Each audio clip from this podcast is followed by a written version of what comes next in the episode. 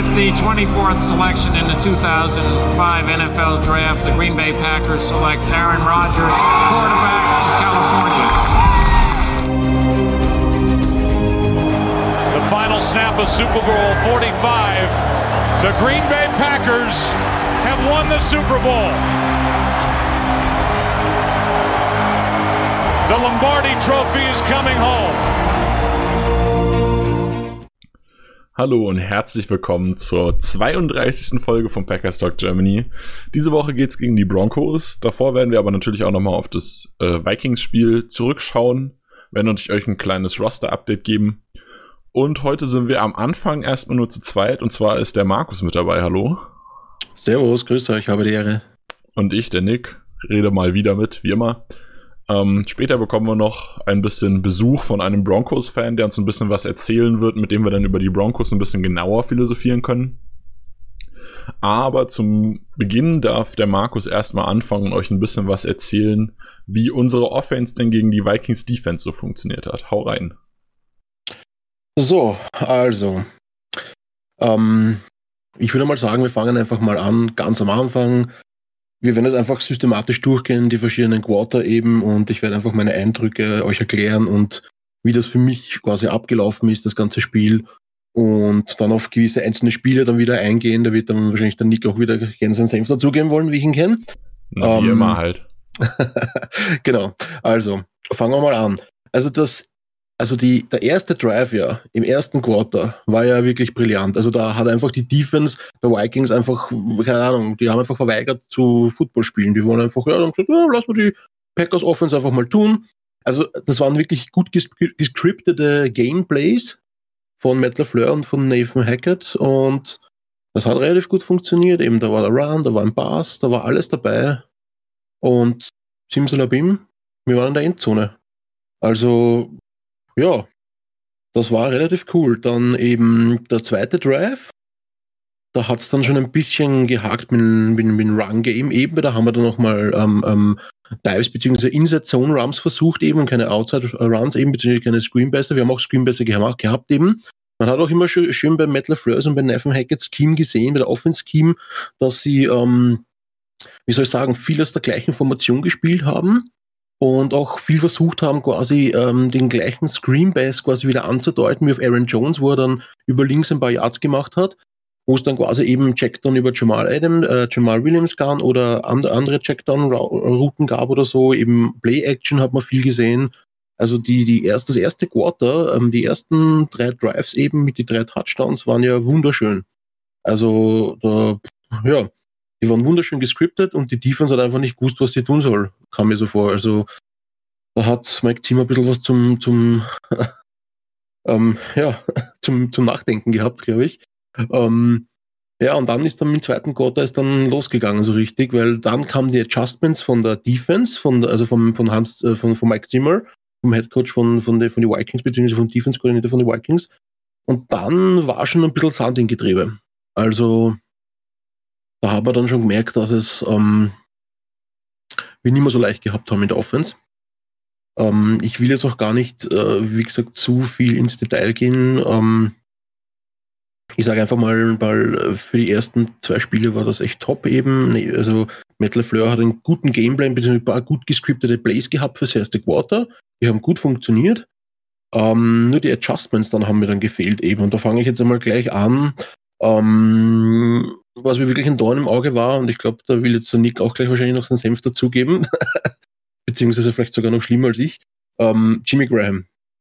Ähm, da waren echt Blocks von ihm dabei, eben den hat man, also teilweise fand ich, hat man ihn in der falschen Formation eingesetzt, erstens. Nee, nee, du, du hast das falsch verstanden, Markus.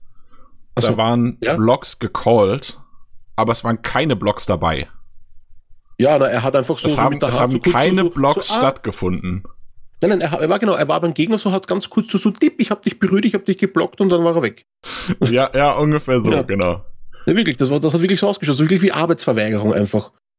Und wenn das irgendwelche Pullblocks waren, wo er quasi einfach nur so, so, so, so einen Check gibt, nicht einmal das hat gesessen, weil das war irgendwie so, ah, du bist, ich hab dich berührt. Also das war so ein bisschen so, ähm, äh, ja, ein kleines Fangenspiel oder so hat das gewirkt von Jimmy Graham. I don't know. Wie gesagt, ähm, entweder auch die, die, die, die falschen Aufstellungen, beziehungsweise Mercedes Lewis eben oder Robert Tonyan hätte man da reinstellen können zum Blocken, wie auch immer, aber das war, für, für mich war das eine unterirdische Leistung von Jimmy Graham. Und man weiß eigentlich, dass er auch nicht so gern Run blockt eben oder Pass Blocking macht, sondern dass er ein Receiving Talent ist. Also da kann man jetzt quasi die Schuld an mehreren Stellen suchen, aber ich sage auch, er ist trotzdem ein Teil des Teams eben und wenn er in dieser Formation, in diesem Scheme spielt eben und auch in dem Moment ähm, am Feld steht und der Call kommt für dieses Play, dann sollte er auch, finde ich, seinen Teil dazu beitragen. Und das hat er definitiv nicht gemacht. Schlechten Tag gehabt, I don't know, vielleicht schon wieder ähm, hat ihm das äh, Play-Calling nicht gepasst, I don't know. Also hat er, glaube ich, auch keine Targets gehabt oder so. Nick, da kannst du vielleicht mal sagen. Hatte äh, er ein Target? Ich glaube, er hatte, also er hatte zwei Targets, die sind aber, ähm, doch, die sind statistisch sogar drin. Die wurden aber, glaube ich, beide wegen, ähm, wegen, jetzt fällt mir das Wort nicht ein, wegen Strafen wieder zurückgepfiffen quasi. Also, also die waren, okay. die sind sowieso nicht angekommen, aber selbst wenn sie angekommen wären, wären sie dann wegen Strafen wieder rausgeflogen. Also mhm. der einzige äh, Pass, der stehen geblieben ist, in Anführungszeichen, auf dem Thailand, war der eine auf Mercedes Lewis, wo Rogers mehr oder weniger weggeworfen, drei Meter neben Lewis geworfen hat. Das war der einzige Pass auf dem Thailand in dem Spiel. Ja, stimmt. Den hat er dann gerade knapp nicht fangen können. Der war nämlich ein bisschen zu weit, stimmt. Ich kann mich erinnern, ja. Ähm, also dann kommen wir mal also zu, zu Robert Tonin und zu Mercedes Lewis kann man sonst nicht viel sagen. Die waren viel drinnen eben, waren auch oft im Motion, hat man gesehen. Ähm, haben eigentlich relativ gut, solide gespielt von der Blockingarbeit, was man gesehen hat.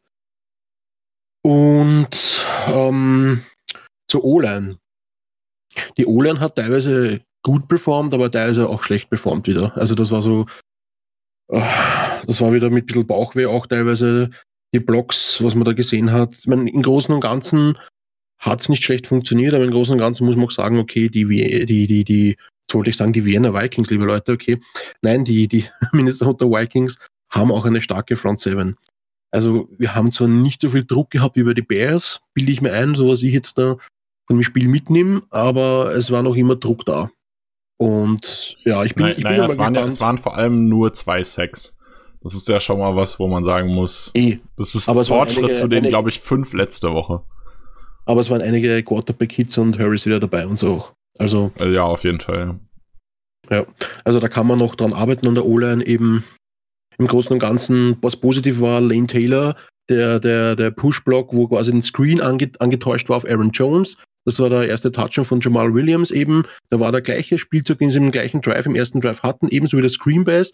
War so angedeutet, Roger schaut auch schon rüber, eben zu Aaron Jones, die Tiefen beißt drauf an kurze Checkdown-Route auf Jamal Williams, der so zwei, drei Yards dann davor ihm steht eben und Lane Taylor rennt vor, macht den Block eben und Jamal Williams dann vor der, vor der, vor der Goal-Line, also vor der Endzone noch drin und, und Lane Taylor kommt sogar nach und gibt dann den letzten Push rein. Also das war richtig schön. Das war, das war echt ein, ein toller Drive, der erste Drive und das war ein toller Touchdown, der erste von Jamal Williams. Also hat mir sehr gut gefallen. Ähm, ja, zu den Running Backs guten Job geleistet, muss ich sagen. Also Aaron Jones war definitiv das Workhorse und ähm, er hat nicht umsonst von Dion Sanders den When you ball in, you get the call. oder wie heißt es nochmal, Nick? Um, ähm, when, when, you ball in, you get the call. Oder when you ball, you get the call. Genau so heißt es. Entschuldigung.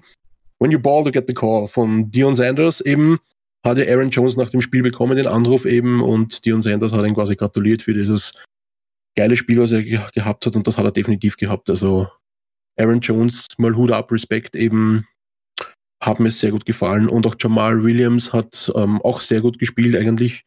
Die Snaps, die er hatte eben, also Aaron Jones ist klar, hat die meisten Snaps gehabt und Jamal Williams hat da eigentlich auch gut mitgetan. Also die beiden Running Backs waren, kann man gar nicht sagen, haben einen sehr guten Job getan. Ähm, zu den Receiver. Ähm, na, na, ganz kurz nochmal zu den Running Backs. Ja, ja. Also man muss da einfach nur mal äh, die Statistiken verlesen quasi. Klar, Statistiken sind nicht alles, ich weiß. Aber Aaron Jones, 150 Scrimmage Yards und ein Touchdown. Dazu kommt Jamal Williams mit auch nochmal 40, 41 Scrimmage Yards und ein Touchdown. Äh, Aaron Jones 23 Läufe, insgesamt hat er 27 Touches gehabt. Äh, Jamal Williams auch nochmal 12, also da sieht man ganz klar, wo es hingeht. Mit Matt LeFleur und auch mit Nathaniel Hackett. Äh, das hat gegen die Bears noch nicht so gut funktioniert. Gut, dafür haben die Titans gegen die Bears funktioniert. Ähm, man kann nicht Also alles ganz haben. kurz, hast du das dann der Talent Hack? Ich habe Nathan Hackett heißt er, unser Offense-Koordinator. Äh, unser Offensive Coordinator heißt Nathaniel Hackett, glaube ich. Nathaniel, sag ich das, sag ich, dann sage ich das doch jedes Mal falsch. Also Oh Nathaniel. Gott. Scheiße, Mann. Wieso sagst du mir das nicht? Jetzt habe ich schon zweimal falsch gesagt. ist doch Ja. egal. Das ist Absicht, das ist ein Spitzname. Nathan. Okay, dann Navy. Ist ein Navy Spitzname. Hack. So Davy Hacky nenne ich ihn jetzt einfach so. Naja, jedenfalls, also man, man sieht genau, in welche Richtung es geht, quasi. Ja, wie Ähm. gesagt, das war ja alles gescriptet, das hat super toll funktioniert. Äh, Runplays waren, waren wirklich gut, wir haben viel Play-Action gehabt, wir haben viel Pre-Snap-Motions wieder gehabt, eben was man gegen die auch schon gesehen hat. Also man sieht definitiv das System schon, man sieht definitiv, dass wir was anderes spielen als unter McCarthy. Und ähm, ja, was auch noch sehr positiv war, war noch die Äh, Receiver. ganz, ganz kurz noch. Ja, Ich ja. habe vorher irgendwo gelesen, ich bin mir nicht mehr hundertprozentig sicher, wo und finde es wahrscheinlich jetzt auf die Schnelle auch nicht.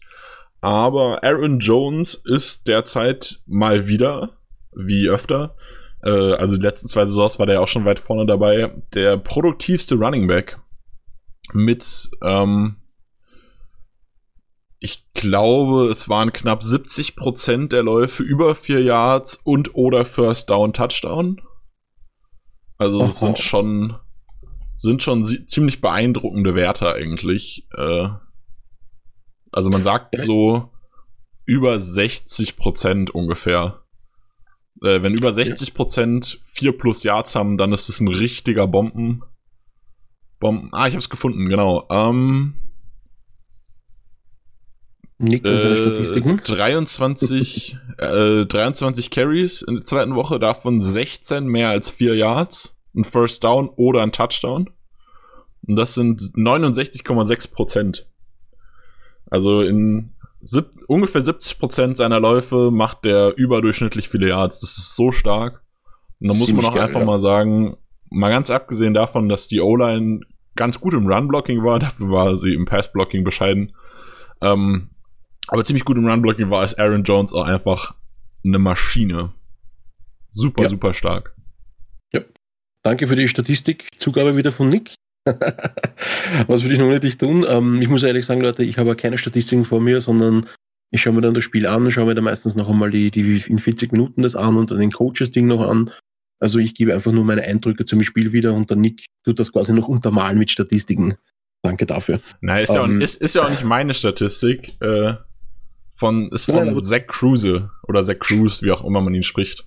Äh, Ah, okay. Total zu Nein, nein, empfehlen, meine falls ihr dem nicht auf Twitter followt. Voll geil. Sehr empfehlenswert. Ja. Nein, ich meinte nur, dass du die, die, die Statistiken beisteuerst. da jetzt da. So, Ja. Dann, du wolltest Ähm. noch was zu den Wide Receivers sagen. Ja, genau. Ähm, dann zu den Wide Receiver. Also ähm, Devonta Adams, so wie immer, ähm, hat, war sehr produktiv, hat einige Catches, also einige Targets gehabt, einige Catches gehabt, also eh die meisten Targets gehabt von allen Receivern. Äh, neun Targets, äh, sieben Catches für 106 Yards. danke dafür, Statistik wieder mal. Und ähm, auch MVS, also Marcus Randall Scandling hat wieder zugeschlagen, hat ein paar nice Catches gehabt eben. Ähm, hatte auch einen ziemlich geilen Catch eben, da wurde aber leider in die, ähm, in die, äh, na, wurde er leider Out of bounds äh, geschoben. ins Out of Bounds geschoben, ja, das, das hat ziemlich geil ausgehört. Also, Also beziehungsweise, beziehungsweise er wurde ja nicht mal out of bounds geschoben, sondern ist über den Rücken des Verteidigers ins out of bounds gefallen, quasi. sozusagen, ja. Also war gute Defense-Arbeit auch, kann man nichts sagen. Also er hat dann aber natürlich trotzdem, also wa- was man ihm hoch anrechnen muss, trotzdem durch, dass er da durch den Rücken von dem anderen dann in das in out of bounds quasi ge- gefallen ist mit dem Ball, hat er ihn trotzdem festgehalten. Also wenn das quasi inbounds gewesen wäre, natürlich wäre das top gewesen. War es leider nicht, aber allein der Catch war sensationell, finde ich. Und weil man gedacht, so, Alter, wo hat denn den runtergeholt? Also das war ja, keine Ahnung, für mich hat das Gefühl ausgeschaut, als wäre er da quasi, wenn nicht, noch ein Meter oder eineinhalb Meter über den, über, über, über den Corner gewesen eben und hat den Ball runtergepflückt aus der Luft. Also das hat ziemlich geil ausgeschaut. Und auch sonst irgendwelche, äh, die ganzen Catches eben und dann noch ganz kurz zu Jimo, Geronimo Allison, ähm, hat einen geilen Catch gehabt eben, das war dann der dritte Drive eben mit so einem Touchdown. ähm, war auch Ja, ziemlich war, hoch war der zweite Drive. Der dritte, Entschuldigung, der zweite der dritte Drive, der war dritte der war von Touchdown Aaron von Aaron Jones. Jones, genau. Ja, ja, Entschuldigung, danke, ja. Der dritte war von Aaron Jones, genau, der zweite Drive mit, mit Geronimo Allison, wo Rogers auch einfach auf eine gewisse Höhe geworfen hat, eben damit er kein Linebacker und kein Cornerback dazwischen hüpfen kann und ihn interception, intercepten kann. Also das war auch ziemlich gut geworfen und auch ziemlich gut gefangen. Also the top. Das war wirklich gut. Ähm, was mir natürlich jetzt nicht so gefällt, war sein Fumble. Weil er hat noch den Ball in die andere Hand gegeben, hat noch ein bisschen einen, so einen, so einen wollte so einen, ähm, wollte so einen, ähm, einen leichten, er wollte verlangsamen eben, wollte quasi alle der Wante Adams so ein bisschen im Ausspielen, eben die, den einen Defender oder den zwei, was vorhin war, und ist dann rein eben und sie haben ihn dann genau beim Tackle den Ball aus der Hand geschlagen. Und wir kennen das ja schon vom letzten Jahr, ja, oder war das vor zwei Jahren? Ich, ach Gott. Ich bin, ich bin, ich bin gerade, es tut mir leid, Leute, ich bin, ich bin heute nicht ganz, ganz, Äh, war, Ähm, war Geronimo. Allison nicht letzte Saison fast komplett raus, weil er verletzt war? Dann war es? Saison. Ah, da war es dann mit Brett Also ich, ich, bin, ich bin zwei mir nicht hundertprozentig sicher, aber ich glaube, der war fast, also ich glaube, so ein paar Spiele hat er gemacht. Aber den größten Teil war er weg. Ja, ja, vielleicht stimmt, vielleicht war es war vor auch in zwei diesen, Jahren. in diesen zwei, drei Spielen dann. Weiß ich natürlich Ja, das war vor zwei Jahren, wie wir noch Playoff-Chancen hatten. Und dann hat er, ich meine, die ganze Mannschaft hat nicht gut gespielt an dem Tag und dann hat er, glaube ich, am Schluss den wichtigen Drive, den letzten Drive, der hat super funktioniert gehabt, eigentlich paar gute Plays und auf einmal hat er da gefummelt und dann war das Spiel vorbei und dann waren noch unsere Playoff-Chancen vorbei mit diesem Fumble. Und da habe ich dann wieder ein bisschen so einen kleinen, wie soll ich sagen, äh, da ist mir ein bisschen kalt über den Rücken Flashback bekommen. gelaufen. Ja, ein kleiner, ja, da ist mir kalt über den Rücken gelaufen. Das war ein kleiner Flashback und da haben wir gedacht, so, ah Mann, nicht schon wieder fummeln, tu das, tu das nicht. Also, so schön sein Touchdown war, umso bitterer war der Fumble dann von ihm danach. Weil das wäre, glaube ich, auch ein schöner Drive geworden. Ich habe es Ähm, auf Anhieb gefunden. 2017, Woche 15, gegen die Panthers war das. Ja, Der genau, Fumble. gegen die Panthers. Gegen Wo, die wo Panthers. Aaron Rodgers das eine Spiel nochmal gespielt hat Genau. und dann direkt die schönen drei Interceptions rausgehauen hat. Mhm. ja, da haben wir einfach gesehen, dass er nicht fit war. Das kann ich mich erinnern, stimmt jetzt. Jetzt, wo du sagst. Ähm, ja, also Receiver von, also gru grundlegend war, war, war das alles in Ordnung. Man hat gesehen, dass einfach der, der, das Skript eindeutig ins, ins Run-Play gegangen ist eben und nicht ins Pass-Play. Das heißt, Devonta Adams ist nach zwei Wochen noch immer ohne Touchdown. Äh, ja. Und jetzt mal zu Mr. A-Rod persönlich. Jetzt kommen wir zu unserem Quarterback, zu Aaron Rodgers. Ja, es haben ja viele nach dem ersten Spiel gesagt, A-Rod hat es nicht mehr drauf. Ja, A-Rod, keine Ahnung, das funktioniert nicht mehr, er ist zu alt, er sieht keine Receiver, keine offenen und bla. Ähm, go and fuck yourself, sage ich nur. also der alte Mann hat es trotzdem noch drauf. Man hat, man hat das gesehen eben. Er hat da ein paar, ein paar schöne Throws wieder rausgehaut, eben wie wir quasi links raus scrambled eben und Devonta Adams, ich glaube eben im ersten Drive war das, glaube ich, oder zweiten Drive, ich weiß es jetzt nicht mehr. War relativ Ähm, am Anfang, ja. Ja. relativ am Anfang war das eben ähm, nach links scrambled eben und im Lauf quasi dann noch in diesen Pass eben in, in den Lauf von Devonta Adams reinwirft, eben wunderschön. Also einfach so, so, solche, solche Throws sieht man nicht von jedem Quarterback. Also das, das können nur wenige Quarterback in der Liga. D- Das, das Patrick. ist übrigens genau diese Plays sind das, wo letztes Jahr und auch dieses Jahr teilweise noch immer wieder die Kommentatoren, ich weiß nicht, ob bei RAN auch, aber zumindest im Game Pass, immer wieder sagen, der Mahomes, der sieht aus wie Rogers, wenn er das macht. Genau das ist einfach Rogers, diese Scrambles und dann mit so einem geilen Pass, obwohl er eigentlich in die falsche Richtung läuft. Das, das ist Ja. so eine der Sachen, die Aaron Rodgers so unglaublich stark machen und das kann er einfach immer noch. Ja, voll. Und ja, also wie gesagt, also er hat, er hat definitiv besser gespielt als in der ersten Woche. Er hat definitiv, definitiv einige äh, Neider beziehungsweise einige Kritiker ein bisschen verstummen lassen, glaube ich, mit dem Spiel jetzt da wieder. Aber er hat noch immer nicht das gezeigt, was er kann, finde ich. Also er ist noch nicht an seiner Leistungsgrenze. Also ich, da geht noch mehr. Ich bin mir sicher, er kann noch mehr, da geht noch mehr. Es ist noch genug Saft in ihm drin, man hat es gesehen. Und wir müssen uns einfach ein bisschen gedulden noch mit der Offense, glaube ich. Also man hat schon gesehen, es funktioniert, es kann funktionieren. Wir haben es geschafft, mit drei guten Drives 21-0 in Führung zu gehen und das hat dann auch zum Sieg gereicht sogar. Also ja, da sage ich dann nur Go Defense, Baby. Wir haben, eine, wir haben eine Defense, wir haben eine Defense, aber da wird der Nico dann gleich ein bisschen mehr dazu noch erzählen. Zu unserer geilen Defense. Und im Großen und Ganzen, ähm, man hat das Potenzial gesehen und da kommt sicher noch mehr.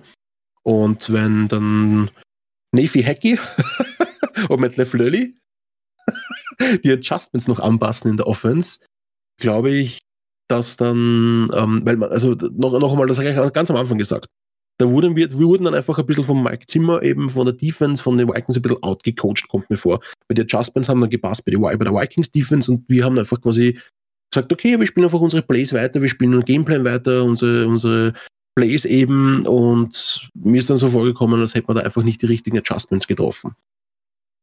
Beziehungsweise richtige Formationen noch aufgestellt, eben um zum Beispiel einen Sack von Aaron Rodgers zu verhindern.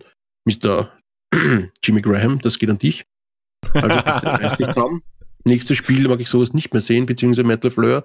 Stell die richtige Offense auf, stell die richtige Formation auf, stell das richtige Personal auf in der richtigen Stell Formation. Mercedes Lewis auf. Immer mehr Ja. Mercedes Lewis.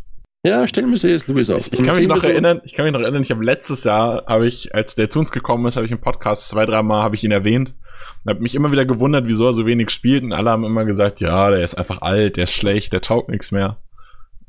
Mich freut's richtig, dass er jetzt noch mal, noch mal seine Zeit hat. Jetzt mit, mit Hackett, seinem, seinem OC von den Jacks und auch LeFleur, das passt super gut. Ja. Und dazu muss ich ja noch sagen, ich war ja dabei, wie Mercedes Lewis ähm, damals seinen, seinen Hattrick hatte in London, wo sie, äh, wo die Jaguars gegen die Ravens gespielt haben, war ich live dabei, damals in London, im Wembley Stadium. Und da hat einfach mal Mercedes Lewis drei Touchdowns gefangen. Das war ziemlich geil. Man darf nicht vergessen, das war sogar von Black Bortles noch geworfen. aber, aber ich war dabei und das war live, das war ziemlich cool. Also die Stimmung war wirklich cool und wir haben in Mercedes, Mercedes Lewis ziemlich gefeiert an dem Tag auch. Und natürlich war das dann für mich umso, umso toller, wie er dann letzte Saison zu uns gekommen ist und dann eben aber unter McCarthy irgendwie leider nicht sein Potenzial ausgeschöpft, also ausschöpfen konnte. Und ich bin jetzt umso froher, dass wir ihm wirklich mehr einsetzen, die Saison. Also die letzten zwei Spiele auf jeden Fall. Im Blocking und auch im Passing. Ja, ähm, im Großen und Ganzen war es das von mir zu der Offense. Ähm, wie gesagt, Leute, relax, entspannt euch, kommt runter. Ich weiß, es ist, äh, wir dürfen nicht vergessen, wie gesagt, neuer Head Coach, neue Offense, neues, alles neu in der Offense quasi, fast alles neu. Ähm, wir müssen einfach mal uns ein bisschen entspannen, dass mal noch die nächsten Spiele uns anschauen. Wie gesagt, wir dürfen auch nicht vergessen, die Bears Defense ist einer der Top 3 Defenses für mich in der Liga. Die Vikings ist einer der Top 5 Defenses für mich in der Liga. Also, ja, ja, sag, das- sagen wir Top 10. Top 5 ist vielleicht ein bisschen übertrieben bei den Vikings.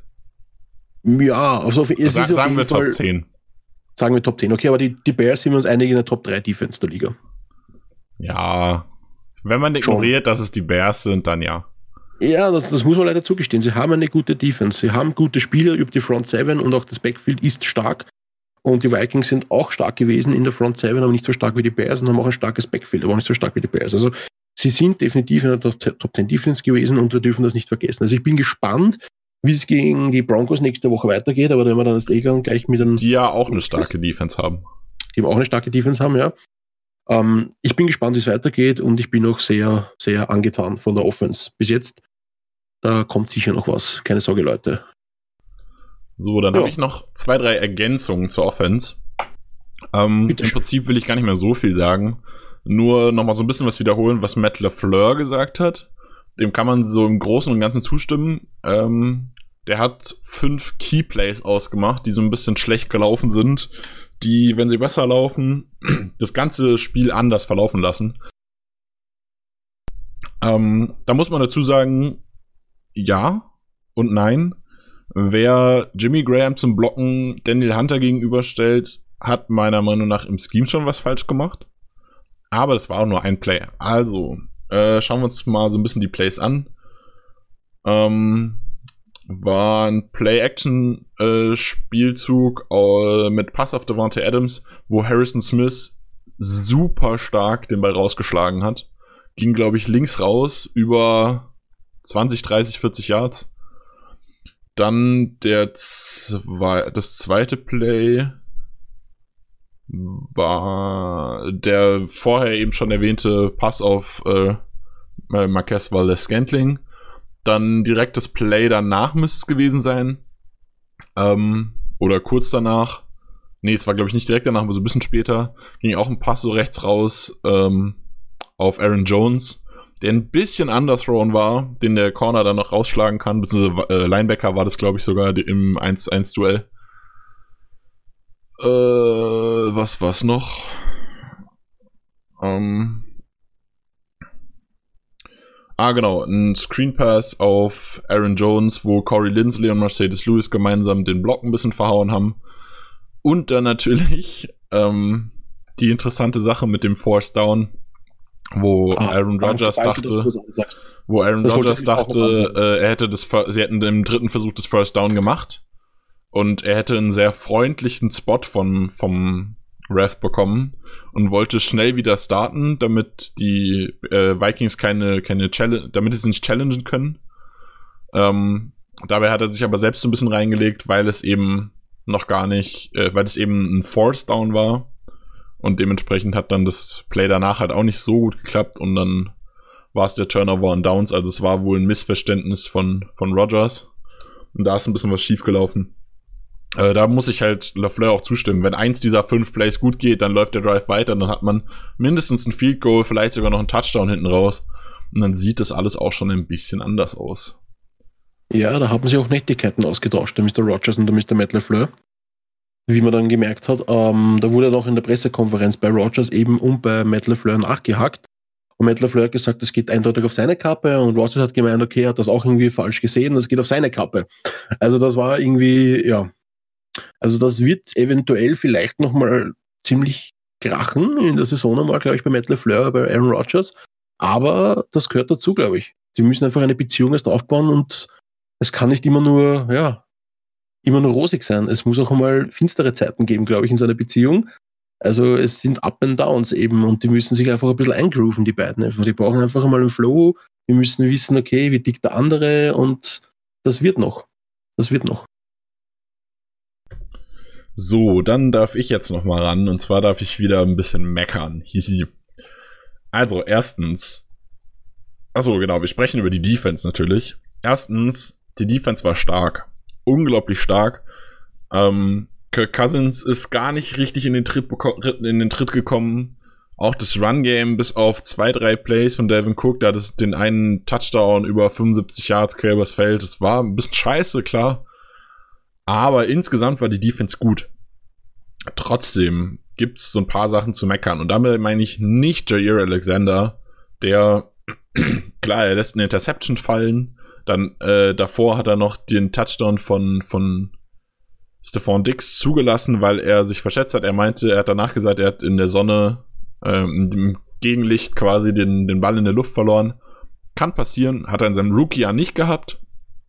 Da hat er so ein paar war, wurde er auch ein paar Mal geschlagen, kein Ding. Aber er hat nicht so richtig krasse Rookie-Fehler gemacht.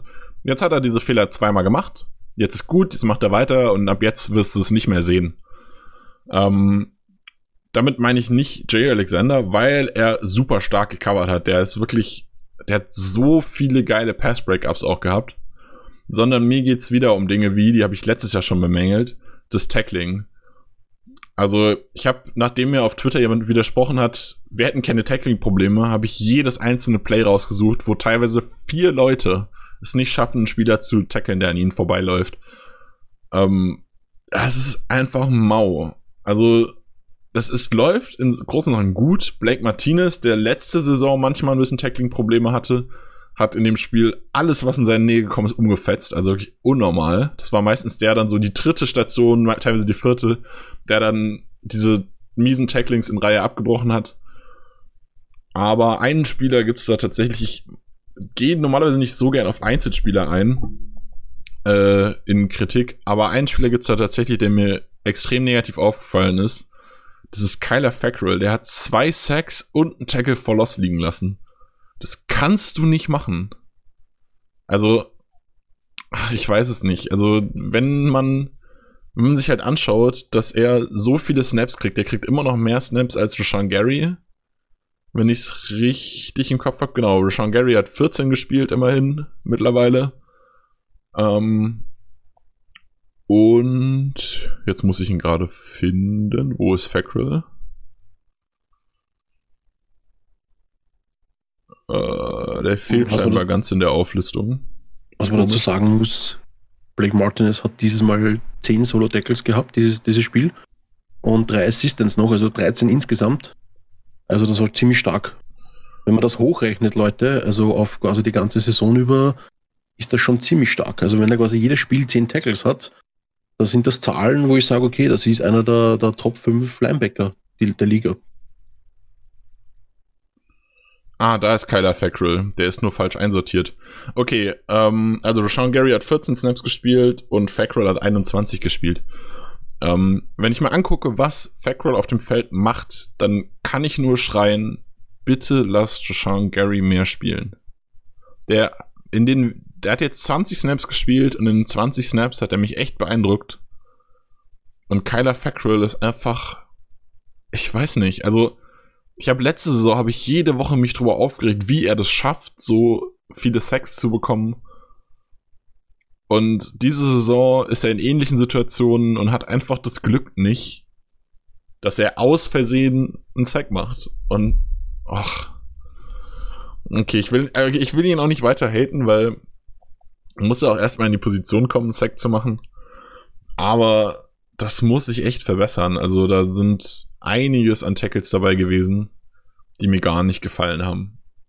Ja, da bin ich komplett bei dir. Also das habe ich auch beobachtet. Die Defense hat da teilweise wirklich wieder Miss-Tackles gehabt, wo wir dann, wie du gesagt hast, drei, vier Männer gebraucht haben, damit wir ihn getackelt haben. Und das war aber oft, oft auch Dalvin Cook. Und Dalvin Cook ist halt leider, ja, ein Viech als Running Back. Ist nicht so einfach, aber trotzdem bin ich der Meinung, dass ein Lineman beziehungsweise ein Linebacker in der Stande sein muss, einen Running Back zu tackeln. Auch wenn es ein sehr guter Running Back ist. Na, auch teilweise einfach nur Kirk Cousins. Also da war ein Play dabei. Ähm, da sind drei Leute in Tackle-Reichweite und einer nach dem anderen fällt hinter Kirk Cousins um. Und dann auf einmal äh, Preston Smith schafft es dann, ihn in der Sideline wirklich zu tackeln. Also, oh, das hat mich wirklich aufgeregt. Also let letzte Woche war, gegen die Bears war es ja so Darius Smith, der so ein bisschen Probleme hatte, der viele Hurries hatte, sehr, sehr viele gute Plays hatte, aber eben nicht finishen konnte. Das hat er diesmal jetzt nicht mehr gehabt. Also er hatte immer noch gute Plays, aber er hat diese Finishing-Probleme nicht gehabt. Einfach weil er auch nicht unbedingt in diese Finishing-Situation gekommen ist. Ähm, weil, also das ist was, was Trubisky definitiv von, von Kirk Cousins lernen kann. Kirk Cousins hat äh, relativ gut den Ball weggeworfen, wenn es eng wurde. Das hat er sehr gut gemacht. Ähm, oder halt mal einen kurzen Pass auf Cook reingebaut oder so, so Dinger. Ähm, was halt Trubisky nicht hingekriegt hat. Ähm, das hat es schwer gemacht, Sex zu bekommen, aber Hurries hatten wir wieder ohne Ende, also so ist es nicht. Aber diese Tackling-Probleme haben mich wirklich gestört. Positive Dinge. Ähm, Donald Savage einmal richtig stark, den, den Pass deflected, den hat Preston Smith abgefangen zur Interception, da haben sie schön gepostet, war cool. Ähm, dann kurz vor Schluss denkt man, ah, die Vikings kommen noch mal, kommen noch mal an die Endzone ran und jetzt ist richtig knapp, ein Field Goal ist schon drin und zack, Interception Kevin King. Echt schön. Und was ich jetzt noch mal explizit positiv erwähnen will, auch wenn es am Ende, wie ich schon sagte, ein bisschen schlecht geendet hat, bei dem Ding, was Stephon Dix zum Touchdown gefangen hat. Aber wie Jair Alexander, der erst hingekommen ist, war auch sowas grandios. Also der ist eigentlich, äh, hat der die tiefe Zone auf der anderen Seite, sieht aber, dass die, die Routes alle nicht in seine Zone kommen, sieht, dass Kevin King von Dix geschlagen wird und zieht nach hinten durch mit einer Closing Speed unnormal schön. Also wenn er da den Schritt mehr macht und den Ball vielleicht nicht verpasst, dann ist es einfach eine sichere Interception, die er wirklich, die zu 100% sein Ding ist. Es war kein schlechter Wurf von Cousins.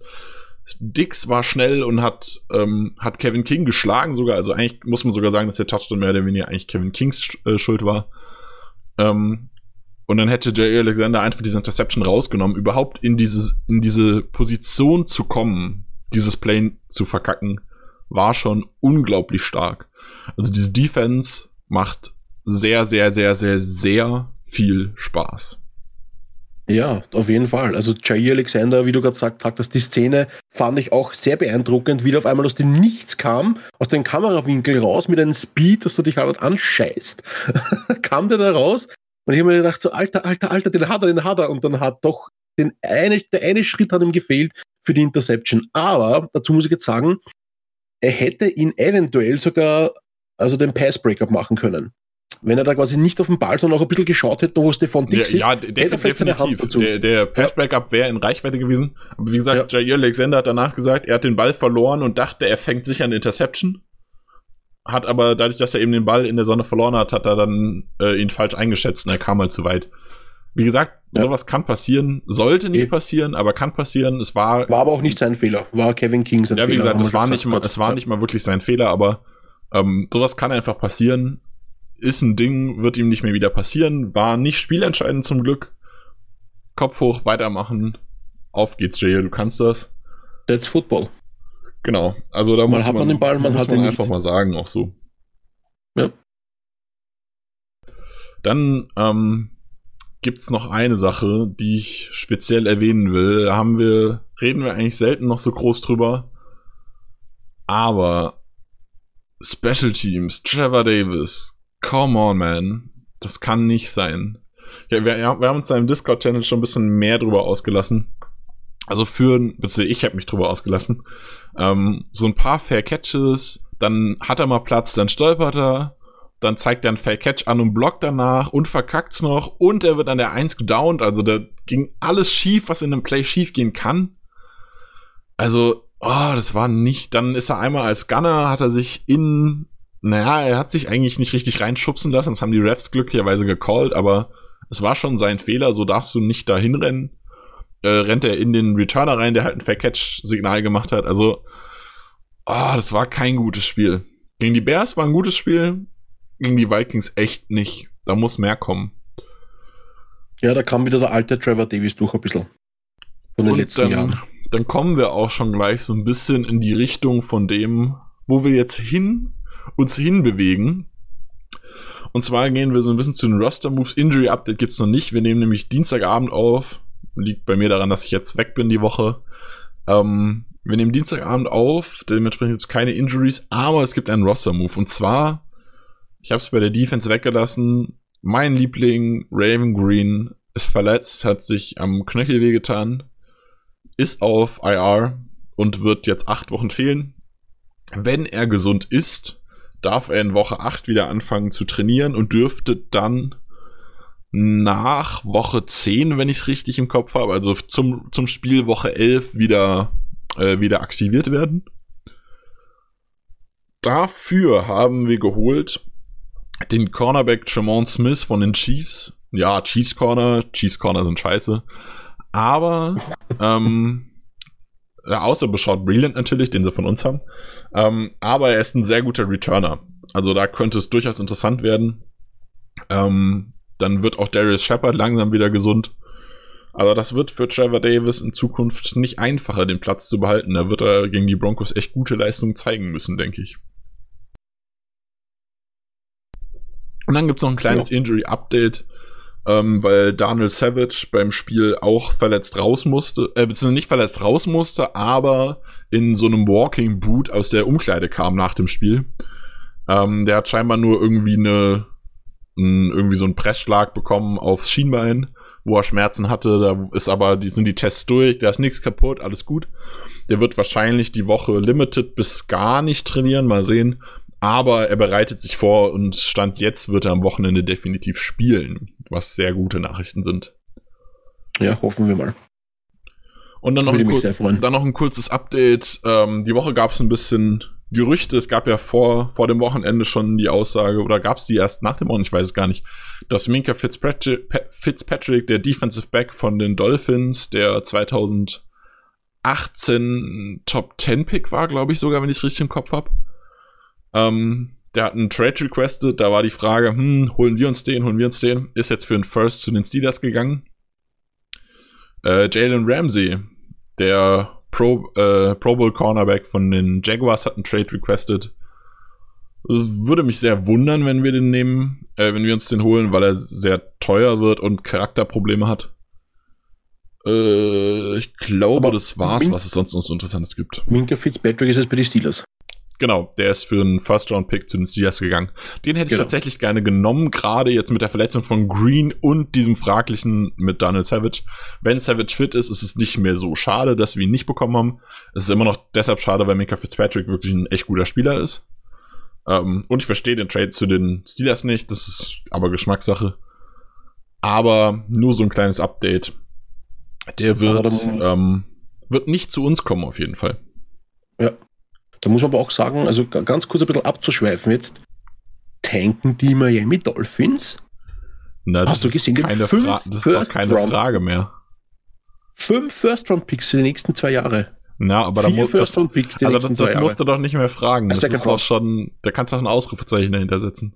Eh, aber ich meine, das ist ja, also, ja, wurscht, das ist ein Packers-Podcast, ich wollte das nur kurz abschweifen, eben weil wir über Mika Fitzpatrick kurz geredet haben, weil eben in vielen äh, Foren, eben Facebook-Gruppen auch geredet wurde, von wegen, ja, holen wir Mika Fitzpatrick und so. Ich war von Anfang an dagegen, weil ich denke mal, okay, never touch a running system, unser Defense rennt, aber wie du gesagt hast, eben jetzt der, der Raven Green auf der IR ist, wäre es eben und Donald Savage eben mit einem Working Boot aus dem, aus dem Match rausgegangen ist, wäre es wahrscheinlich eventuell sogar sinnvoll gewesen, aber einen First-Round-Pick herzugeben dafür, für eine Defense, die eigentlich eh top ist derweil. Ah, ja. Okay. Also, also gra- gerade weil Daniel Savage jetzt fit ist, ist alles gut. Ähm, was es dazu vielleicht noch zu erwähnen gibt, ähm, ist, dass Oren Burks, der Inside Linebacker, der ja konvertierter Safety ist und von dem ich mir hoffe, dass er in ein, zwei Wochen ähm, die Rolle von Green übernehmen wird, wird vermutlich am Wochenende noch nicht spielbereit sein. Also das war so ein bisschen Okay. die Hoffnung jetzt, nachdem Green sich verletzt hat, dass der vielleicht schon einspringt. Das ist vermutlich nicht der Fall. Aber ich denke, ab Woche 4, spät, aller, aller spätestens Woche 5 wird der dabei sein und dann ähm, wird er die Rolle von Green auch ähnlich gut, ähnlich gut ausfüllen, denke ich. Also muss man nicht in Panik geraten. Und so gut ist die Broncos Offense auch nicht. Da kommen wir aber gleich nochmal genauer drauf. Ja, passt. Ich glaube, wir haben das sehr gut zusammengefasst, die Offense und die Defense jetzt. So, gut, dann machen wir ganz kurz eine Pause. Äh, ihr bemerkt es nicht, bei euch geht's gleich weiter. Dann holen wir jetzt den Chris dazu. Und dann werden wir ein bisschen über die Broncos schwafeln. Bis gleich. So, hallo, der Chris ist jetzt auch wieder mit dabei. Hallo, Chris. Hallo, grüß euch in die Runde. Servus, grüß dich. Schön, dass du da bist. Vielen Dank für die Einladung. Freut mich hier zu sein. Kurz, um ein bisschen Werbung zu machen. Wer ist der Chris? Chris Höb auf Twitter. Ähm, macht auch den Scout Report mit dem Roman Motzkus und noch ein paar anderen Jungs zusammen. Vielleicht willst du dich ganz kurz vorstellen. Was ist der Scout Report? Was macht ihr? Macht ein bisschen Werbung. Euer Twitter-Handle, deinen Twitter-Handle und so. Gerne mal kurz nennen. Ja, dann, dann gerne natürlich den Twitter-Handle von Scout Report. Da sind wir auf Twitter unterwegs. Scout Report Show ist da der Twitter-Name. Wir haben jetzt während der Saison wieder jeden Dienstag live ab 19 Uhr auf Twitter und auf Facebook auch und inzwischen auch auf Instagram live ja unsere Show, wo wir ein bisschen so aktuelle Themen abhandeln, ein paar Top-Spiele besprechen, immer auch so ein bisschen Hintergründe liefern wollen. Roman ist eben, wie du schon sagtest, ganz oft dabei und auf scoutreport.de haben wir quasi noch unseren Magazinteil, wo wir euch ja auch dann hauptsächlich eben da draußen mit hintergründigeren Sachen ein bisschen versorgen wollen, weil ganz ehrlich, diese ganzen Spielberichte und Injury Reports und so, da sind auch die ganzen Fanclubs, ihr auch hier von Packers Germany super mit vorne bei, da würden wir nie an euch rankommen. Deswegen machen wir da lieber so ein paar abseitigere Themen, lohnt sich auf jeden Fall mal vorbeizugucken. Genau, und ja, ich äh, betreue das redaktionell. Wir haben inzwischen ja echt einige Autoren auch, ähm, auch auf scoutreport.de und ja, bin eben auch Moderator von der Show. Genau, und ja, mache das auch beruflich, Sportjournalist, verdiene so meine Brötchen. So, warum ist der Chris heute hier dabei? Der Chris ist Broncos-Fan. Und als, als Broncos-Fan dachte ich, wir haben, wir haben uns äh, jetzt die Woche unterhalten und dann traf sich das so zufällig. Und dann habe ich gesagt, ey, wenn du Lust hast, komm doch einfach mal rein und erzähl uns so ein bisschen was. Und das darf, darf der Chris jetzt machen. Äh, erzähl uns doch mal, was, was kann die Broncos Offense gut? Vielleicht auch nicht. Kein Joe Flacco-Hate, ich mag Joe Flacco. Das ist hier verboten. da muss ich mich zusammenreißen, Ähm, aber ich kann tatsächlich mal was Positives über ihn sagen diesmal. Genau, also du, du darfst gerne auch Joe Flacco kritisieren, alles gut. Ähm, erzähl uns doch einfach mal, was ist, was ist die Broncos Offense? Was, was macht ihr so? Ja, also wenn du schon so mir hinwirfst, was sie gerade macht, also so, zumindest auf dem Scoreboard macht sie ja im Moment in den ersten zwei Wochen noch nicht so sonderlich viel. Das muss man mal ganz klar festhalten. Also gegen die Bears ähm, gelang ja gerade mal ein Field Goal dann bis zum einschließlich dritten Quarter und gegen Oakland in der ersten Halbzeit auch gar keine Punkte. Also da geht auf jeden Fall noch äh, Luft nach oben, muss man ganz Wobei klar man sagen. dazu sagen muss, ihr habt gegen die Bears vier Punkte mehr gemacht als wir. Ja, ja, ich meine, es war ja auch mutig, dann zu gehen, noch zu sagen, okay, äh, man macht die Two-Point-Conversion und geht dann auf den Sieg und nicht mehr ins Unentschieden und so. Das stimmt, aber hat auch der Sieg gegen Oakland, äh, die Niederlage gegen Oakland, die hat mir mehr wehgetan als Broncos-Fan als jetzt gegen die Bears, weil gegen die Bears kannst du mal verlieren, aber gegen die Raiders, das fand ich doch noch etwas, ja, schwach. Ich sag mal so, sind jetzt ja auch erst zwei Saisonspiele rum, aber ich finde so O-Line ist auf jeden Fall so ein bisschen auch das Problem, so Protection von Flecko.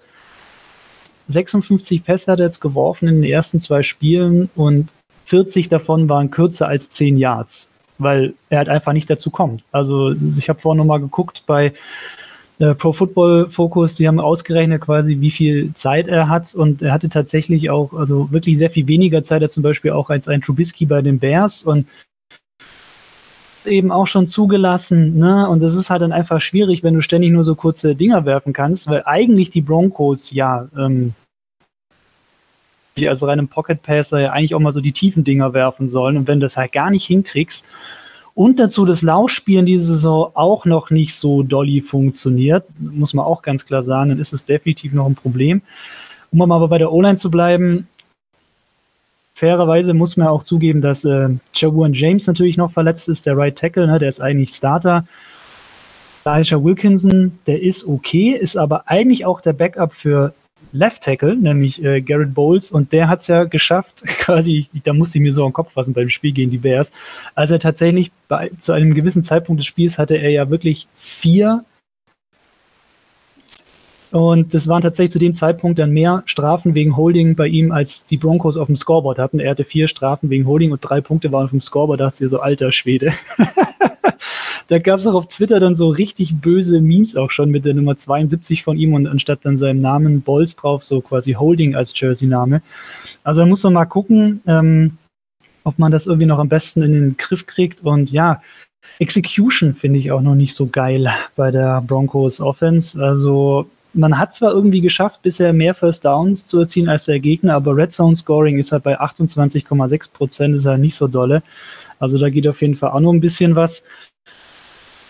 Wo ich sagen muss, so die Mischung mit Lauf und Pass, da bin ich eigentlich, sag ich mal so, das ist für die Broncos noch okay. Bisher so ein bisschen über 80 Pässe. Dass die Broncos mit Flecko so ein bisschen passlastiger sind, das ist irgendwie auch klar. Von dem her, sage ich mal, kann ich damit eigentlich noch leben. Und ich bin eigentlich kein Fan von Flecko, aber ich muss ganz ehrlich sagen, dafür, dass er so super wenig Zeit hat und so viel unter Druck ist, ich habe mir jetzt auch nochmal tatsächlich heute Morgen die, äh, das Spiel gegen die Bears da in dieser 40-Minuten-Zusammenfassung beim Game Pass, die es immer so schön gibt, angeguckt, wie souverän er reagiert, ne? selbst wenn er merkt, okay, der Druck kommt oder ui, da wird irgendwie gar nicht jetzt irgendwie geblockt und nicht beschützt. Und 70 Prozent seiner Pässe bringt er an. Das hat die so nach zwei Wochen bisher nicht gedacht. Also als kleiner Rundumschlag erstmal für die Offense. Dann würde, dann würde mich noch interessieren, ähm, vor allem weil wir ja so Probleme hatten, die Packers mit dem Laufspiel gegen Delvin Cook. Und ihr hattet ja letztes Jahr so den, den Wonder-Rookie Philip Lindsay, glaube ich, sogar undrafted, wenn ich es richtig im Kopf habe. Richtig. Ähm, hat eine Bomben-Saison gespielt. Jetzt hast du gerade schon so ein bisschen angemerkt, dass das Laufspiel funktioniert nicht so gut. Woran liegt's denn? Liegt's an den Running Backs, an Lindsay, der vielleicht nicht mehr so fit ist, der nicht mehr so das, Won das Wonder-Kid ist wie letzte Saison, Freeman, der nicht ganz so fit ist? Ist es die O-Line? Was denkst du? Also auf jeden Fall die O-Line spielt mit rein, finde ich schon. Äh, man muss aber auch sagen, dass halt, ja, Lindsay letztes Jahr halt so gerockt hat, weil ihn halt auch wirklich keiner auf dem Schirm hatte. Ne? Das also war zumindest mein Gefühl. Und ich glaube einfach, dass natürlich jetzt auch das Zeit hatten, sich auf ihn einzustellen. Und äh, er war ja auch verletzt noch und konnte in der Offseason nicht so viel trainieren und Mischung aus diesen drei Sachen, glaube ich, so ein bisschen. Und der Plan ist eigentlich ja so, das so auf mehrere Schultern zu verteilen. Ne? Wie du eben schon auch gesagt hast, Royce Freeman ist ja auch noch da. Ähm, bisher sind auch quasi die Rushes, die beide jeweils bekommen, eigentlich noch so ziemlich gleich. Ich meine, 3,3 hat Lindsay jetzt halt im Schnitt. Ne? Das, ich habe jetzt den Schnitt vom letzten Jahr nicht mehr im Kopf, aber er war sehr viel besser. Im Fantasy Football, obwohl ich mir sonst vom Prinzip her nie Broncos-Spieler mein Fantasy-Team hole, weil dann regt man sich doppelt auf. Weiß nicht, wie ihr das bei den Packers macht, aber bei mir ist das immer so ein No-Go. Nur die Und Guten. Nee, aber bei, bei, mir genauso. Also wenn, wenn Packer-Spieler, dann maximal Devonta Adams und Aaron Jones. Ich habe sogar die Finger von Aaron Rodgers gelassen die Saison. Wo, wobei ich dazu sagen kann, ich hatte letzte Woche Aaron Jones, der hat absolut nicht gepunktet. Diese Woche habe ich ihn nicht aufgestellt und der ist voll steil gegangen. also ich werde ihn jetzt einfach den Rest der Saison auf meiner Bank sitzen lassen und dann läuft das schon. Und Aber Lindsay, genau, der hatte eben diese Verletzung ja am rechten Handgelenk und ähm, ich sag mal so, zumindest bei den Bears, bei dem Spiel, der hat mir auch so ein bisschen irgendwie mal, das ging mir auch zu viel durch die Mitte. Irgendwie der Spielzug zu oft angesagt durch die Mitte und man muss halt sagen, so, Lindsay, das ist ein schlanker Running Back und eigentlich kein Downhill-Runner für mich. Also ich weiß nicht, warum man den durch die Mitte schickt, weil da, finde ich, fehlt ihm so ein bisschen die Statur, dass er dann einfach nochmal mit zwei Verteidigungen dran weiterläuft. Ja, genau. Also ich finde auch, er ist irgendwie so, eher so der Zone-Runner. Also Outside Zone, Screen Pass, irgendwelche Pitches oder sowas, das ist eher so seins. Absolut, weil er kann ja auch Bälle fangen. Also das hat er jetzt ja. in den ersten beiden Saisonspielen auch schon wieder gezeigt. Ja. Aber mich wundert es ihm auch, dass sie, dass sie da die, die, die Snaps noch gesplittet sind. Also ich glaube, das, das deutet an, dass er ja wahrscheinlich noch nicht 100% fit ist einfach.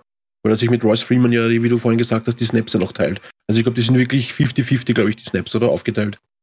Ich, äh, fast genau, ja. ja. Fast genau.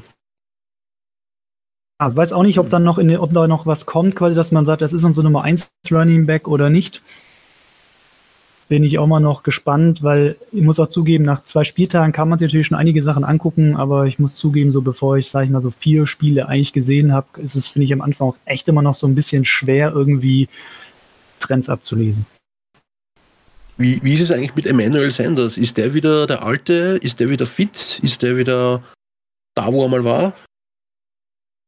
Mal so, er wird jetzt ja auch nie jünger, aber äh, in Kombination eben mit Kirtland Sutton, ja, der, der ist ja noch der sehr junger Wide Receiver und du brauchst und ist auf jeden Fall eine Waffe. Also ich meine, er hat jetzt ja auch quasi gegen die Bears einen Touchdown gemacht und die Two-Point-Conversion hat er, glaube ich, auch gefangen, weil ich es richtig im Kopf hatte.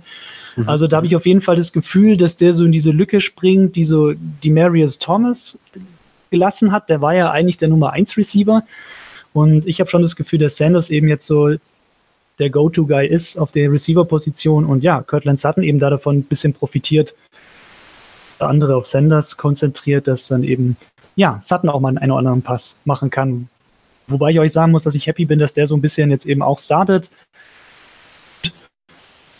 Eben da jetzt hier quasi als Nummer zwei mehr oder weniger gesetzt ist, das ist schon nicht verkehrt. Also der, der ist, glaube ich, gar nicht so schlecht. Ich muss dazu ehrlich gestehen, ich habe Kirtland Sutton, ich glaube, in zwei oder drei Fantasy-Teams auf der Bench sitzen auch.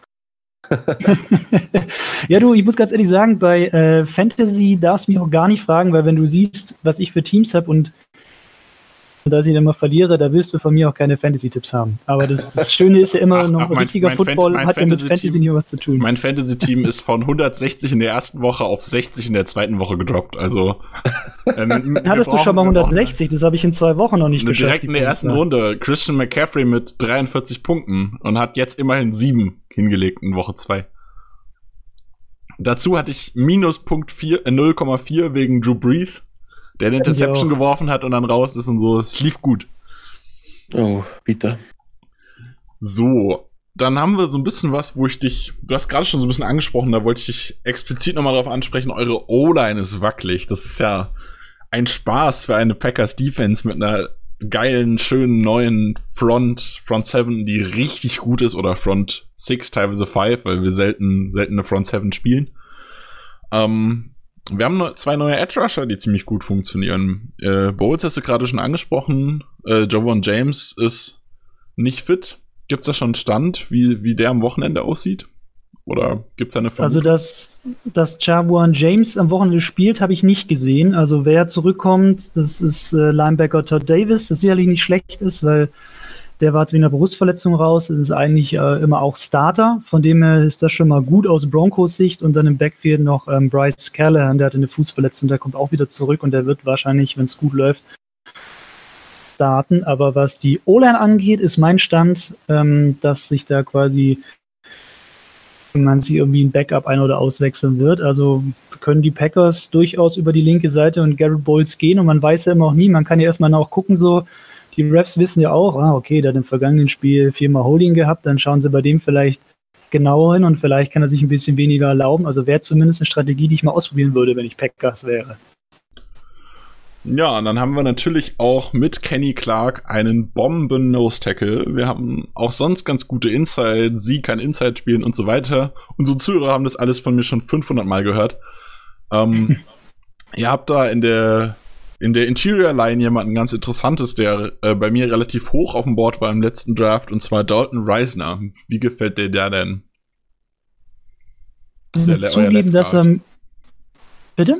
Eu euer Left Guard. Ja, ich muss zugeben, er ist ihm jetzt quasi, als ich heute Morgen nochmal das Tape geguckt habe, ist er mir weder positiv oder negativ aufgefallen, was ja schon mal bei der O-Line dann vielleicht gar nicht so schlecht ist. Naja, wenn, wenn man Also- O-Liner nicht sieht, dann ist man in der Regel eigentlich glücklich. Ich glaube auch, weil da machen sie ihren Job. Also Ja, ähm, genau. von dem her, genau, also ich glaube tatsächlich auch wirklich so, dass das die, würde ich sagen, ist, ist die größte Schwäche. Ich meine, äh, Rissner spielt ja dann quasi und ich meine, ja, der ist ja auch dieses Jahr erst ähm, gedraftet worden, wenn ich es richtig im Kopf habe. Ja, genau. Da war Und zweite Runde, ich glaube auf dem Board. 41 oder so, wenn ich es quasi richtig, äh, wenn ich es richtig gesehen habe. ziemlich direkt äh, bevor dem zwei, vor dem dritten Packer, äh, Packers Pick gewesen sein, glaube ich, ja. Ich glaube, es war 41, aber nagel mir jetzt nicht drauf fest, da müsste ich nochmal nachgucken. Äh, ja, war Ähm, aber ja, 41. das ist zumindest, was ich gesehen hatte, der war ja bei Kansas State, ähm, fand ich eigentlich super gut und ich muss auch zugeben, mir hat es auch sehr, sehr gut gefallen, dass man eben ja, aus Broncos Sicht dieses Jahr einfach mal ein bisschen schlauer gedraftet hat, weil in die letzten Jahre war man immer dafür bekannt, sage ich jetzt einfach mal, irgendwie, wenn es geht, irgendwie noch einen Quarterback zu holen, dann holst du aber noch einen Veteran-Quarterback in der Free Agency. Also da, hat, da, hat, da ist mir der Fokus immer viel zu sehr, viel zu sehr auf dem Quarterback gelegen und dass man dann quasi eben mal auch mal einen Offensive Tackle holt, das fand ich gar nicht so verkehrt, weil auch Erik Seewald, der auch ab und zu bei, in der Scouter Show dabei ist, der hat ja auch früher selber O-Line gespielt und ähm, der sagt ja auch immer so, ja, wenn du halt Umbruch hast und ich finde so, die Broncos sind so ein bisschen im Umbruch dauerhaft seit 2016, seit dem Super Bowl, dann musst du einfach mal die O-Line verstärken und das hätte einfach schon viel früher passieren können. Von dem her finde ich das eigentlich ganz gut. Der eigentlich auch gleich startet. Und äh, ja, hoffe natürlich, dass der halt auch noch ja, schnell lernt und einen geilen Impact machen kann. Also, was mir auffällt die letzten Jahre, ist ja bei euch bei den Broncos, dass ich einfach teilweise die Entscheidungen von John Elway nicht ganz nachvollziehen kann, von euren GM. Bin nicht der Einzige. Also, der macht teilweise Entscheidungen, also trifft Entscheidungen, wo man denkt so, wa- wa- was macht er eigentlich? Ich meine, ja, okay, er war, er war ein guter Quarterback, keine Frage, aber was macht er da als GM bei euch? Das ist, Das ist halt wieder so ein klassisches Beispiel, nur weil er ein guter Spieler früher war, ist ein guter Manager, was Picks angeht und Team angeht und so. ja, Also sehe ich auch so. Ich kenne ganz viele Broncos-Fans, die auch alle sagen so, ja, klar, natürlich ist es geil. Broncos und so und äh, in den 90ern zwei Stück, aber also was die Personalentscheidung angeht, also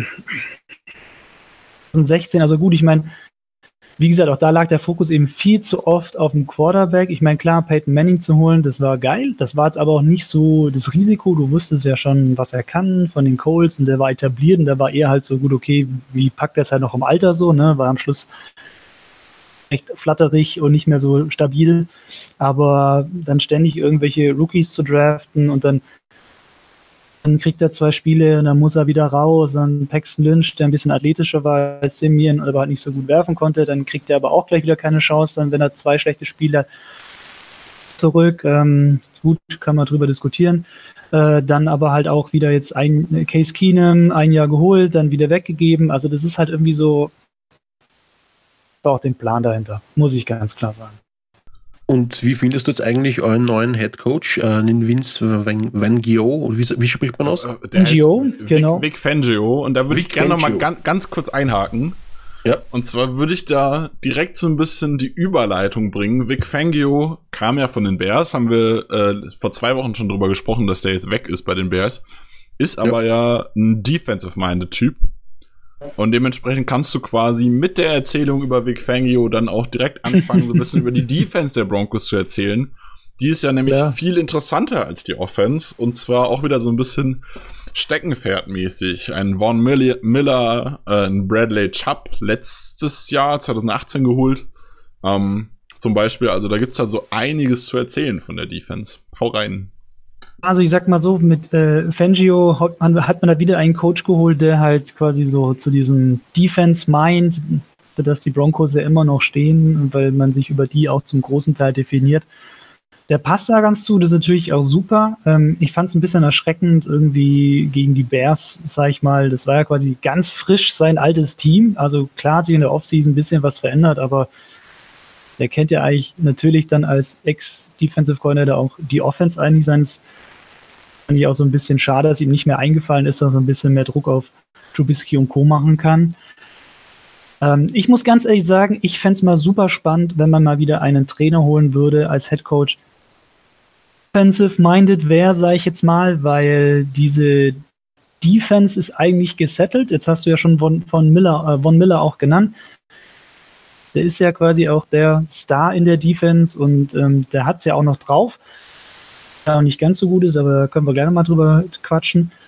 Und deswegen fände ich es einfach mal super spannend, sozusagen, okay, gut, die, die Defense passt ja eigentlich immer so von Jahr zu Jahr und ja eigentlich seit Jahren, warum man dann eigentlich nicht mal einen Headcoach holt, der so, ja, die Offense quasi als Steckenpferd hat. Aber ganz klar, mit Von Miller und Bradley Chubb hast du wirklich einen geilen One-Two-Punch. Also auch mega, dass das Chubb dann letztes Jahr gleich so geil einschlägt, hätte ich ehrlich gesagt ja gut, vielleicht gehofft, aber nicht gedacht. Ne? 12,6 hat er auch gehabt, äh, Von Miller immerhin 14,5. Schon gar nicht so schlecht. Äh, Gerade auch Chubb finde ich einfach einen super explosiven Spieler und ja, der ergänzt einfach Von Miller da gut und die können sich da, der kann noch ein bisschen was von ihm lernen. Ne? Das, ist, das ist einfach mega. Ähm, dieses Jahr Broncos Seiten und auch auf ESPN und in der Denver Post und unter den Fans überall so nach zwei Spielen so ein bisschen das Thema ein Sack. Das stimmt. Es gibt noch keinen Sack in Reihen der Denver Broncos Defense. Das hat bisher einfach noch nicht gereicht. Ich sagen, dass halt die gegnerische Offense, wenn man so ein bisschen guckt, warum man noch keinen Sack gemacht hat, halt gerade auch die Bears mal öfter mit zwei Titans gespielt hat oder zwei Backs, die halt dann auch vielleicht blocken. Den schwieriger natürlich, einen Sack zu holen. Ich würde jetzt auch nicht so Alarm schlagen, weil es ist halt auch erst Woche zwei sicherlich noch ein bisschen adjusten. Es ist auch ganz spannend, wie die Defense damit umgeht. Ne? Also Von Miller sagt zum Beispiel selber, ich muss auf jeden Fall einen Weg finden, da durchzukommen. Zwei Spiele jetzt ohne Sack, das geht gar nicht. Und äh, da habe ich quasi zweimal gespielt und zweimal verloren. Eric Wolf wiederum sagt so, boah, Leute, was wollt ihr noch von uns? Ich habe überhaupt keinen Bock drüber zu reden, hat er wirklich so gesagt.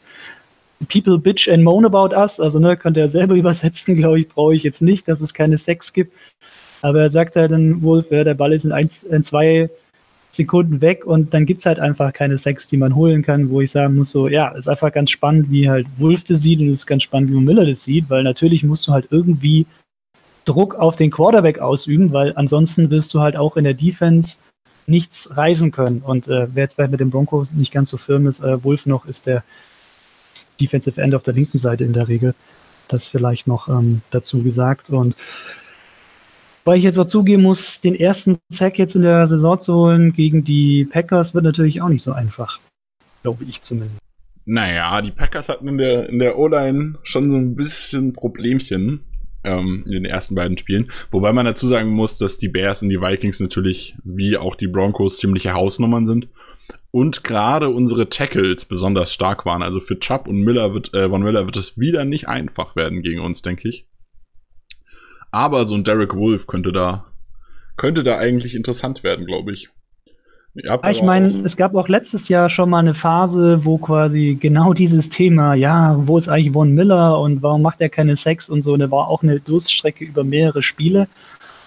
Und es war halt einfach oft ähm, schlau gemacht von der Defense, quasi immer einen vorgeschickt, quasi, der erstmal so die Schulter reingehalten hat.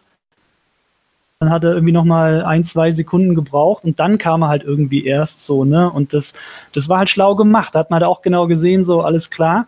Das funktioniert halt und dann mussten sich die Broncos da auch wieder erst ein bisschen anpassen und deswegen, ich kann es verstehen, dass es ein Thema ist, jetzt noch zwei Spiele, kein Sack, aber da ich als Broncos-Fan eh mal Realist bin und sage, okay, nach, nach zwei Spieltagen muss man eh erstmal noch abwarten und äh, Wäre Aufgabe natürlich jetzt von Head Coach Benjo, der natürlich ein Defense-Minder ist, dass der natürlich sich da jetzt auch was einfallen lässt, ganz klar. Wobei man da dazu sagen muss, ihr habt es auch ein bisschen unglücklich erwischt, einfach zum Saisonstart. Die Raiders spielen sehr viel Kurzpassspiel, also auch gegen die Chiefs. Ähm, Im ersten Quarter haben die sind die Raiders ja echt abgegangen. Ähm, also dieses Kurzpassspiel funktioniert ziemlich gut. Die lassen die Spieler gar nicht erst in die Nähe von Derek Carr. Und dann die Bears, die in Woche 1 natürlich von, von den Packers 5 Sacks auf die, äh, auf die Nüsse bekommen haben. Die werden sich dann natürlich, werden sich extra gehütet haben, eher ein Teil mehr hingestellt, mal schneller geworfen, eher gegen die Sacks geschemt haben, als gegen starke Defensive Backs. Die aber euch auch so ein bisschen die Schwachstelle sind momentan, oder? Also Chris Harris, Chris Harris ist ziemlich stark, Bryce Callahan ist da schon, ich sag mal, da ist ein bisschen Luft nach oben auf jeden Fall. Also Smith ist eigentlich gesetzt. Das ist auch eigentlich der, der sich in der Regel um den kümmert, also den, den Nummer 1 Receiver. Ähm, und das stimmt schon, danach ist so ein bisschen, bisschen dünne. Ich meine, man kann auch über Akib Talib sagen, was man möchte, aber der ist ja, der war ja schon vergangene Saison nicht mehr da, weil er zu den Rams damals ist definitiv auch noch so ein Ding, wo man sagen muss, klar, bringt dir auch nichts, wenn du dann vorne super Druck aufbauen kannst und hinten lassen die DBs alles durch. Also es ist definitiv auch was, wo ich sage so, ja, wenn man so eine Baustelle hat in der Defense, die man mal noch angehen würde, als nächstes steht das zumindest bei mir, das Defensive Backfield auch schon relativ weit oben, weil das ist wirklich was, wo man noch ein bisschen sich auf jeden Fall verstärken könnte. Und so für unsere Zuhörer, ich denke, das ist ein, wird ein sehr, sehr interessantes Matchup. Klar, äh, Von Miller und Bradley Chubb sind Bomben und wir haben starke Tackles, Bulaga, Monster in den ersten zwei Spielen, als er jetzt fit geblieben ist. Bakhtiari ist auch Top Left Tackle, meiner Meinung nach immer noch der beste der NFL einfach. Ähm, das sind geile Matchups, es wird super spannend zu beobachten. Aber für den Ausgang des Spiels wahrscheinlich viel interessanter finde ich halt wirklich, wie machen sich unsere Wide Receiver? Äh, Chris Harris wird gegen, gegen Devontae Adams Field spielen, vermutlich. Und dann, ja, ja. und dann danach ist dieses Matchup. Wir haben nicht so die Top zweiten, dritten Wide Receiver. Die Broncos haben nicht so die Top zweiten, dritten Cornerbacks. Das könnte das Matchup werden, wo entweder ähm, die Broncos Corner einen echt richtig guten Job machen oder vielleicht unsere Wide Receiver, ein Marquez Valdez Scantling, Jake Kumaro, Geronimo Allison, wo die richtig abgehen. Also da bin ich, ich voll bei gespannt. dir. Ist, bin ich voll bei dir. Ist eins der, also würde ich auch sagen, wenn man so Schlüsselduell irgendwie nennen möchte, dann könnte das auf jeden Fall was sein, auf was man sehr gut achten kann, weil das könnte auf jeden Fall einen Unterschied machen. Dann hatten wir, wir hatten vorher schon, da warst du noch nicht dabei, so ein bisschen über unsere Special Teams geredet. Und die habe ich auch schon ganz kurz drüber gequatscht. Gibt es bei euren Special Teams irgendwas Interessantes zu erzählen? Funktionieren die Returns gut?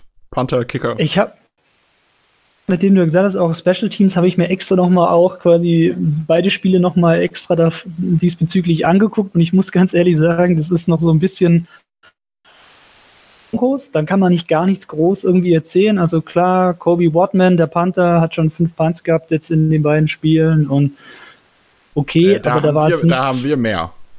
Eben, fünf, das ist noch nicht so super viel.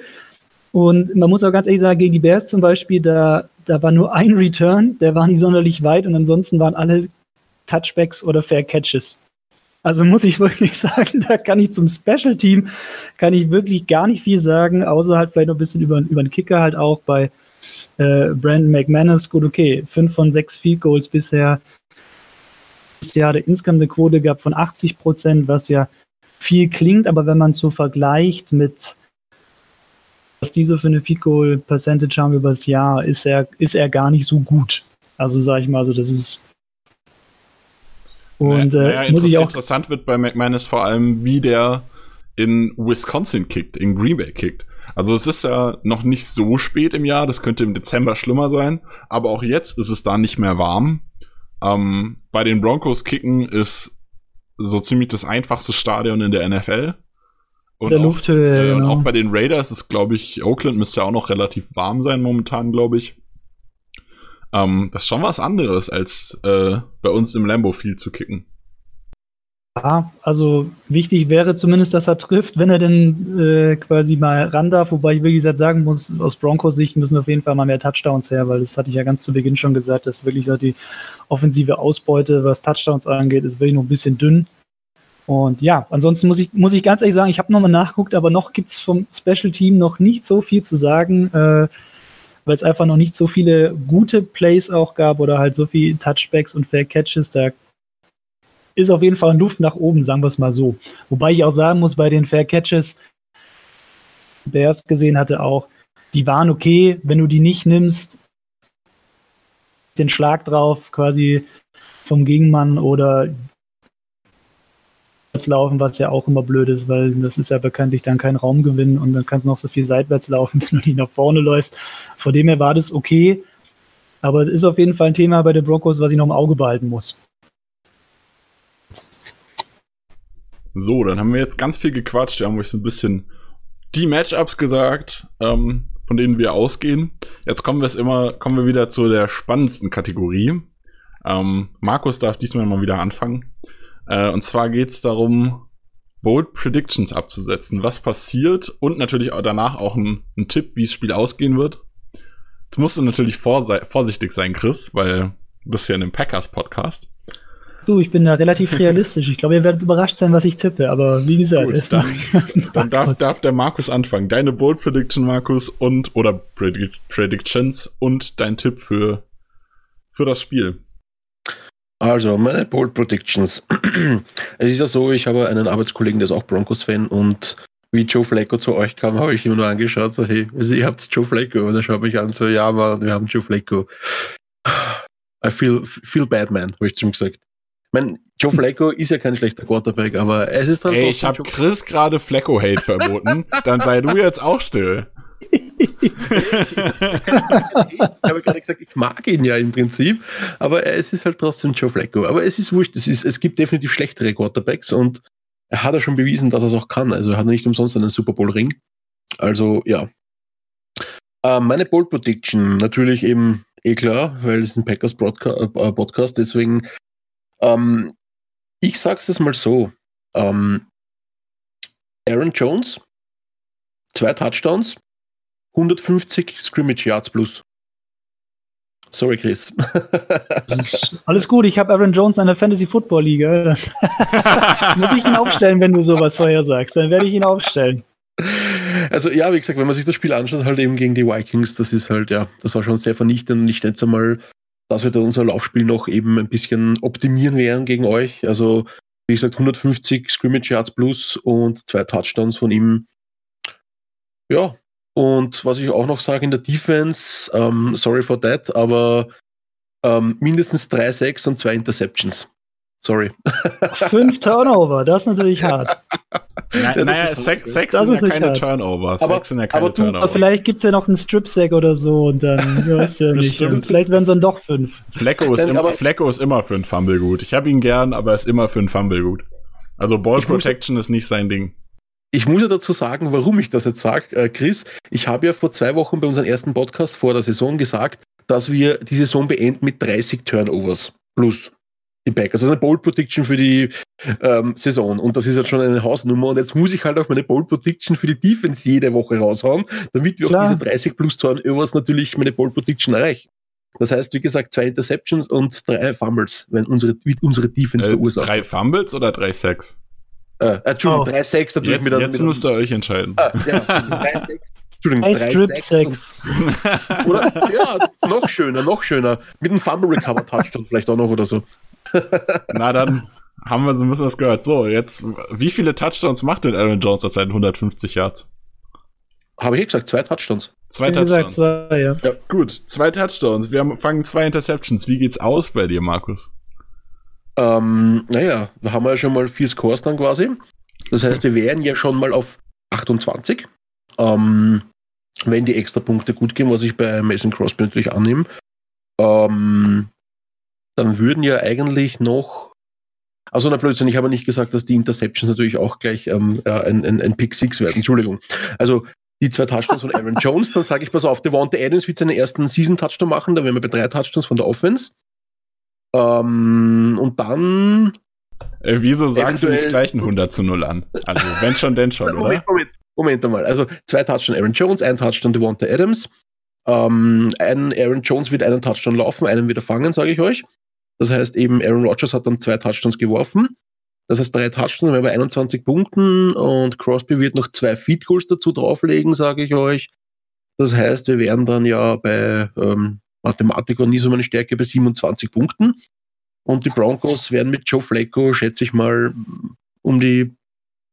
Also ich schätze mal, da wir die Vikings und die, und die Bears unter 20 gehalten haben, werden wir euch auch unter 20 halten. Das heißt, so ein, so ein, so ein, so ein 27-17 für die Packers.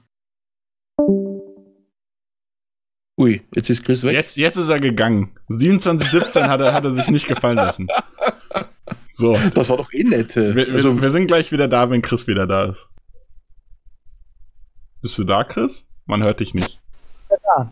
ah, jetzt. Jetzt bist du wieder Die da. Bold Prediction war einfach zu krass. Ja. Na dann. Und ich habe schon gedacht, du warst beleidigt in dem 27 zu 17. Hast du das auch mitbekommen? Das habe ich nur mitbekommen. Äh, du wirst Okay. ja lachen. Mein Tipp noch krasser. Ich tippe ein 28 zu 13. Ah, die Ui, sogar noch, noch mehr für uns. Ja, also das ist schon. Es müssen auf jeden Fall einfach mal Touchdowns her bei den Broncos. Ähm, aber natürlich die 13, weil ich dann glaube, entweder machen sie Two-Point liegen und die klappen nicht oder halt ein Fico daneben. Aber ja, genau, glaube ich auf jeden Fall, dass das schon mal der Endstand ist und ich werden die beiden Touchdowns auch von Emmanuel Sanders gemacht, kann mir vorstellen, dass der so quasi Bock hat. Und Laufspiel, glaube ich, wird wieder nicht viel. Von dem her rechne ich da auch ganz realistisch mit einer Niederlage gegen die Packers. Muss ich ganz klar sagen. Ob jetzt Flecko dreimal gesackt wird, schwierig. Ich sag mal so, zwei kann schon sein. Ich hoffe Okay. noch als Bold Prediction, dass den Broncos endlich mal auch Sacks gelingen. Deswegen kaufen wir doch mal zwei Sacks noch ein. Einmal Von Miller und einmal Bradley Chubb. Okay. Oh, das trifft ja jetzt genau das Gegenteil von dem, was ich predicted habe. Perfekt. Dass, dass, äh, dass unsere Tackles Chubb und, äh, Chubb und Miller dominieren werden und dass Jair Alexander äh, Emmanuel Sanders ziemlich, ziemlich äh, kaputt macht und dann Cortland Sutton der interessante Receiver wird.